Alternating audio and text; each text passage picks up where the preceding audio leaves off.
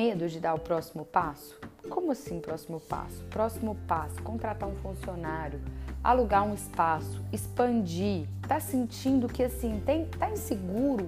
Que horas é a hora de dar o próximo passo? Eu faço uma análise muito muito cautelosa disso, porque logo que eu comecei, já até contei isso em um IGTV no meu Instagram, é, eu fiz um investimento muito grande de, de equipamento, de clínica e perdi muito dinheiro com isso e foi uma experiência que me marcou para o resto da minha vida e eu acho que aí eu fui ficando bem cautelosa com os próximos passos. E isso me fez é, criar uma metodologia de análise pra, de quando é a hora de dar o próximo passo muito funcional e que tem funcionado muito bem comigo. Então, o que eu acho que a gente tem que entender é que todo mundo é inseguro em crescer. Eu acho que isso é uma insegurança que vai existir dentro de todo mundo. Nossa, mas eu vou então contratar um funcionário e aí todo mês eu tenho que pagar, eu vou alugar um espaço novo e aí eu vou precisar investir. Só que existem momentos em que isso é, se faz necessário porque está impedindo o seu crescimento. Então, a maior análise para se dar o próximo passo é: se eu não fizer isso, eu estou perdendo dinheiro, eu estou impedindo o meu crescimento. E foi assim que aconteceu comigo no Instituto. Então, é, eu já dava curso, eu já dou curso desde 2014 e isso já era uma rotina na minha vida. Só que eu vinha, eu alugava alguns espaços, é, eu não tinha uma equipe, eu que tentava, né? Eu, eu que fazia, tentava não porque eu fazia, realizava, eu que fazia tudo.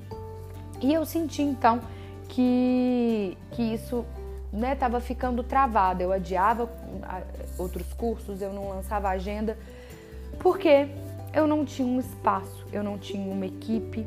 E aí, quando eu fiz isso, é, a gente abriu um instituto em novembro do ano passado. Hoje a gente está, né? Então a gente abriu em novembro de 2020.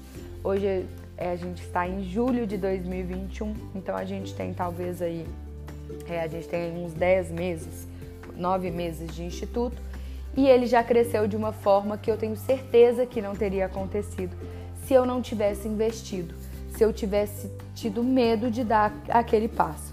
E às vezes, claro, eu penso, nossa, se eu tivesse feito isso antes, e se eu tivesse dado esse passo antes, era para eu estar um pouquinho mais lá na frente do que eu tô hoje. Eu vou contar num dos próximos podcasts uma história que a minha mãe me contava que tem muito a ver com isso. É... Mas então, e se eu, né, eu tenho essa ideia, e se eu não tivesse, se eu tivesse dado esse passo antes, eu já ia estar talvez três, quatro passos para frente. Mas a gente faz o que a gente pode com a consciência que a gente tem quando a gente pode. E a gente tem que considerar isso sempre.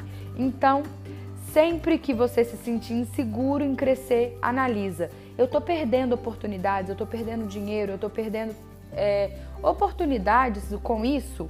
Se sim, não tenha medo, dê o próximo passo. Se não, não, eu tô querendo crescer, mas eu ainda não tenho demanda, eu tô querendo crescer, mas eu ainda não sinto.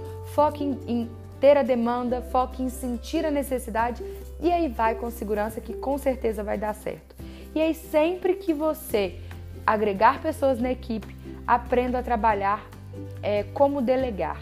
Isso daí também a gente vai conversar um pouquinho mais pra frente, que é uma coisa muito, muito importante que a gente precisa fazer porque isso também é crescer. Então, aprender a delegar. A gente vai conversar ainda muito, eu espero você estar, né, você sempre aqui comigo. Eu tenho feito isso com muito prazer, dividido essas histórias, dividido isso tudo. E me contem o que vocês estão achando, vamos conversar, por mais que seja só eu aqui falando atrás de um microfone, eu queria ouvir de vocês também. E vocês podem me mandar lá no meu Instagram, que é luisa com z, ponto, pena, pena com N só, P-E-N-A, com dois As no final. E eu espero vocês lá pra gente bater um papo. Beijo, pessoal, e até a próxima!